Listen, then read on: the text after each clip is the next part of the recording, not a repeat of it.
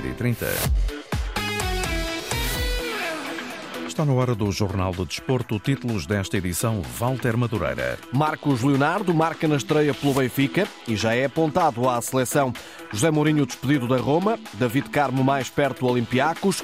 Treinadores reúnem no Porto para falar do calendário, tempo útil lesões. No ciclismo, Ivo Oliveira promete lutar por uma etapa na Vuelta. No Europeu de Handball, Portugal já aponta à Noruega. E as queixas da Confederação do Desporto de Portugal para a falta de condições no Centro de Alto Rendimento do Jamor. Jornal do Desporto, edição Walter Madureira. Marcos Leonardo precisou de apenas 17 minutos para mostrar que faz a diferença e, acima de tudo, golos. E isto é só uma amostra, diz quem conhece bem o jogador brasileiro.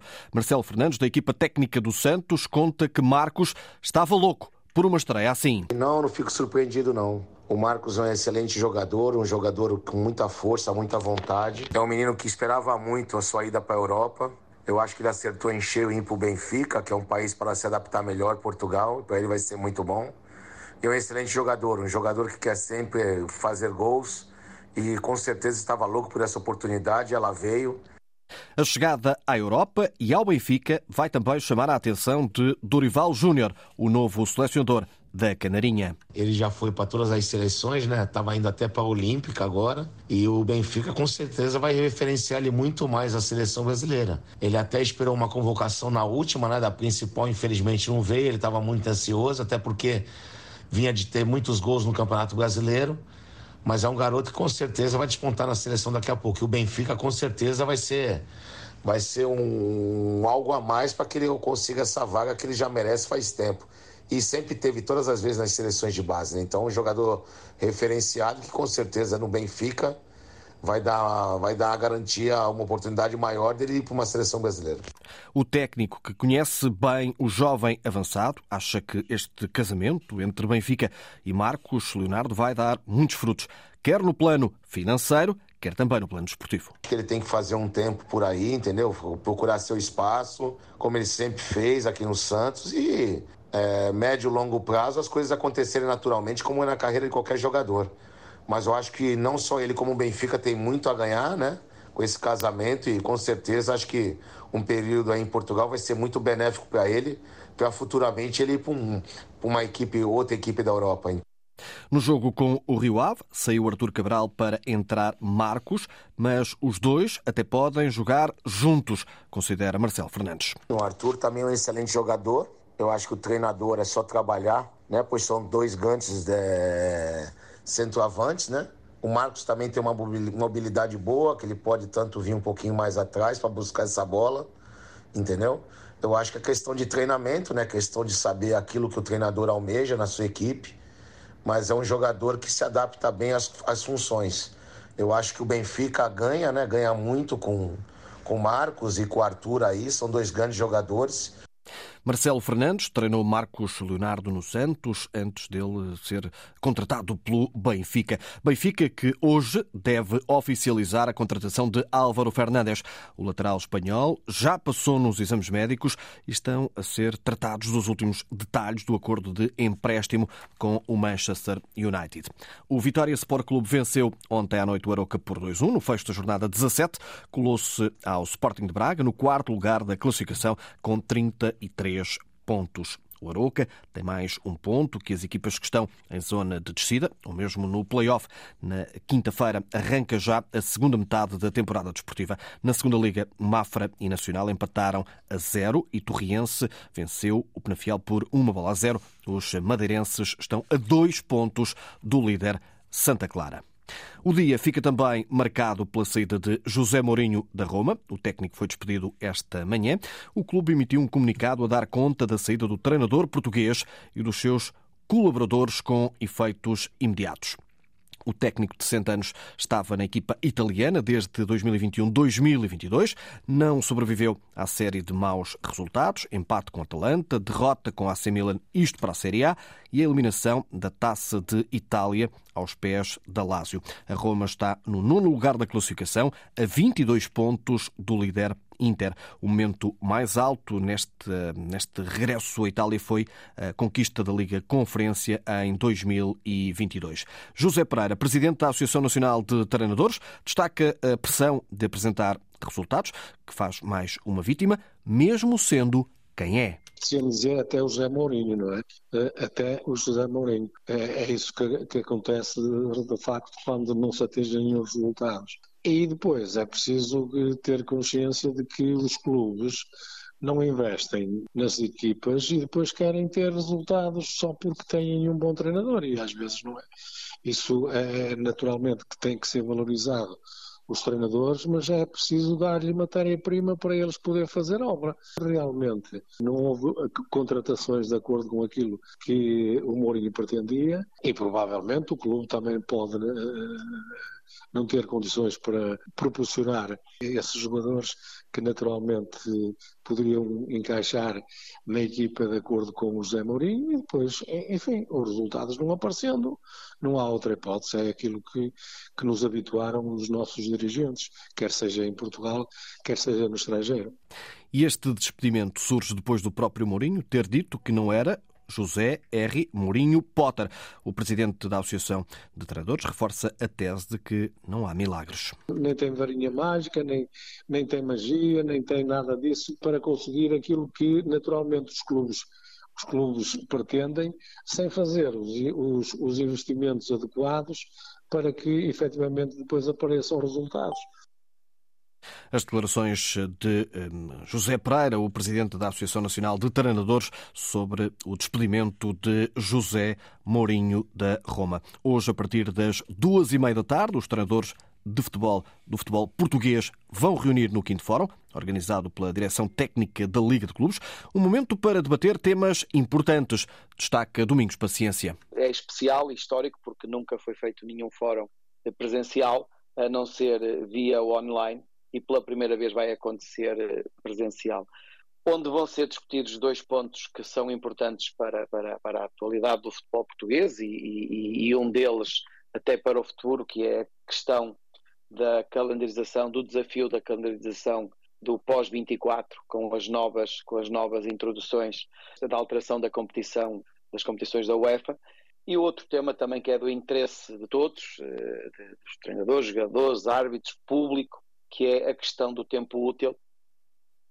Domingos Paciência, responsável pela direção técnica da Liga, sublinha também a necessidade de se debater o excesso de jogos e os calendários cada vez mais apertados. Não haja dúvida que nós cada vez vamos assistindo a mais jogos e é importante as equipas cada vez estarem mais preparadas. Sabemos perfeitamente da sobrecarga que é para, os, para todos, para os profissionais de futebol, e, e é isso mesmo que nós vamos, vamos discutir, vamos debater e, e também eh, fazer com que os treinadores participem e, e discutam e, e, deem ideias e deem, e deem, a sua opinião, mesmo em relação àquilo que, que, que, nós estamos a viver e o que vamos viver para a frente e o que está para a frente. E, portanto, é, acho que o espaço é mesmo este e acho que é, hum, a intenção da Liga e desta Comissão Técnica é mesmo juntar eh, juntar os treinadores e, e os árbitros e os representantes dos árbitros e dos jogadores para debater, para debater estes assuntos. É evidente que são coisas que vão ser tratadas dentro, dentro deste fórum. Ao jornalista David Carvalho, Domingos destaca ainda a participação de todos os treinadores do futebol profissional nesta iniciativa. E salientar a adesão de todos, que mostraram que querem estar presentes e que, e que mostraram também que se os treinadores são adversários no, nos, nos 90 minutos e fora desses 90 minutos teremos que estar todos lado a lado para, para valorizar o nosso futebol e procurar as melhorias. É isso que o fórum começa às duas e meia da tarde na Alfândega do Porto. O Olympiacos está muito perto de garantir o empréstimo de David Carmo. A informação está a ser adiantada por Fabrizio Romano, jornalista especialista em transferências. Ainda sobre o Futebol Clube do Porto, Diogo Costa tem nível para chegar ao topo do mundo. A ideia é defendida por Roberto Martínez, o selecionador de Portugal, que o compara mesmo a Thibaut Courtois. Um jogador de um nível espetacular. O Thibaut Courtois tem reconhecimento e foi o melhor guarda-redes do Mundial 2018. Estamos a falar de um jogador jovem, novo.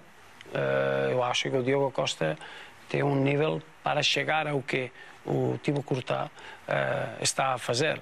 Mas o Diego é muito completo. Uh, eu lembro o jogo contra a Bósnia, em casa, que teve dois momentos de guarda-redes de alto nível. O selecionador de Portugal, em entrevista ao Canal 11 da Federação, fez ainda elogios a Gonçalo Inácio, reconhecendo que o central do Sporting tem o perfil que muitos clubes europeus estão à procura. O perfil do Gonçalo Inácio, eu acho que é o perfil mais pesquisado no futebol europeu. Um central pé esquerdo, pode jogar Verdade. por dentro, que pode defender nas costas, ah, que tem qualidade, que pode marcar golos, ah. tem inteligência, é um perfil. Quando, quando era treinador no clube, o primeiro perfil que não havia é isso. O Gonçalo agora precisa de ter uma boa época com o Sporting, porque é, é um perfil muito importante já muito cobiçado nos principais campeonatos da Europa. Elogios também de Roberto Martínez, o selecionador de Portugal, numa entrevista ao Canal 11. Aos 27 anos, Ivo Oliveira é um dos mais credenciados corredores portugueses de pista. Sagrou-se em 2017 e 2018 vice-campeão do mundo e da Europa na prova de perseguição. Dois anos depois, na Bulgária, foi campeão da Europa na categoria de perseguição e vice-campeão europeu também na prova de Madison. Ora, Ivo Oliveira não é só um corredor de pista. Em 2023, venceu em Mugadouro a prova de fundo do Campeonato Nacional de Estrada. A cumprir a sexta temporada na Emirates, promete para 2024 Pedro Ribeiro lutar por uma etapa na Vuelta e conseguir também o apuramento para os Jogos Olímpicos de Paris. Primeira volta à Arábia Saudita entre 30 de janeiro e 3 de fevereiro. Só depois Ivo Oliveira vai pensar na volta à Espanha e, quem sabe, no triunfo no prólogo de Lisboa. Temos uma equipa que pode ganhar a volta à Espanha, mas antes disso tinham, tinham um, praticamente um prólogo na zona de Lisboa e isso é algo que, que, eu, que eu gosto e acho que poderia, poderia fazer um, um bom lugar nesse prólogo. Até porque hoje tudo é diferente no mundo do ciclismo bicicletas mais leves e a aerodinâmica a fazer a diferença. Tenho conseguido fazer cada vez mais bicicletas aerodinâmicas com menos peso. Uh, isso ajuda em que, em que nós fazemos, façamos estas médias uh, brutais. Tudo com a ajuda de quem veio do mundo em quatro rodas. Uh, entraram muitos engenheiros de Fórmula 1 no ciclismo, isso também ajuda a que o ciclismo se desenvolva cada vez mais e, e olhe ao mínimo detalhe, tanto na bicicleta como equipamentos, como rodas, capacetes. Para além da estrada, a pista e o apuramento para os Jogos Olímpicos de Paris. A qualificação está muito, muito bem encaminhada. Só falta basicamente um, três taças do mundo. Basta sermos, um, estarmos no top 10 que temos a qualificação perfeitamente garantida. As três taças do mundo vão decorrer na Austrália e Hong Kong. Ivo Oliveira vai competir no Canadá de forma a que Portugal consiga um lugar em Paris nas provas de pista Madison e Omnium. O Madison é uma, uma, uma corrida por equipas, uma corrida em pares e, uma, e o Omnium é uma corrida a solo, uma corrida, digamos, como se fosse o heptátulo no, no atletismo. Começa pelo scratch, o tempo race e a eliminação. Depois, a última corrida é a corrida por pontos, com o somatório do, dos pontos que fizemos nas outras três corridas. Seja na estrada ou na pista, Ivo Oliveira, natural de Canelas Gaia, promete uma temporada em cheio. Primeiro a volta à Arábia Saudita entre 30 de janeiro e 3 de fevereiro. Só depois, Ivo Oliveira vai pensar na volta à Espanha e, quem sabe, no triunfo no prólogo de Lisboa. A Confederação do Desporto de Portugal emitiu um comunicado a lamentar a falta de condições de higiene no centro de alto rendimento do Jamor e a pedir ao Governo responsabilidades e também um plano de ação urgente.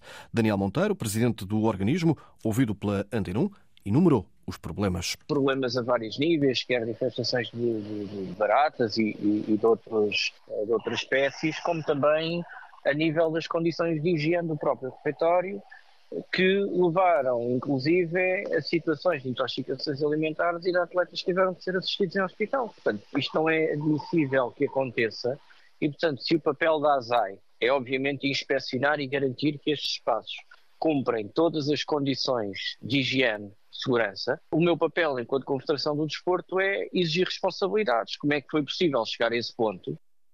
E agora é preciso resolver a situação e perceber como se chegou a isto, diz Daniel Monteiro. O Central de Rendimento tem gestão eh, própria, o próprio IPDJ tem essa tutela e, portanto, eh, existem responsabilidades governamentais, no caso ao Governo, que tutela, obviamente, o, IPDJ, no caso a Secretaria do, do, do Desporto e da Juventude, e, portanto, isso não pode cair num vazio. O que tem que acontecer, de facto, é por um lado, resolver-se a situação, quer dizer, tem que existir um inquérito interno para perceber quais é que foram as responsabilidades e porque isso ter acontecido e garantir que isso não aconteça em outros centros de alojamento.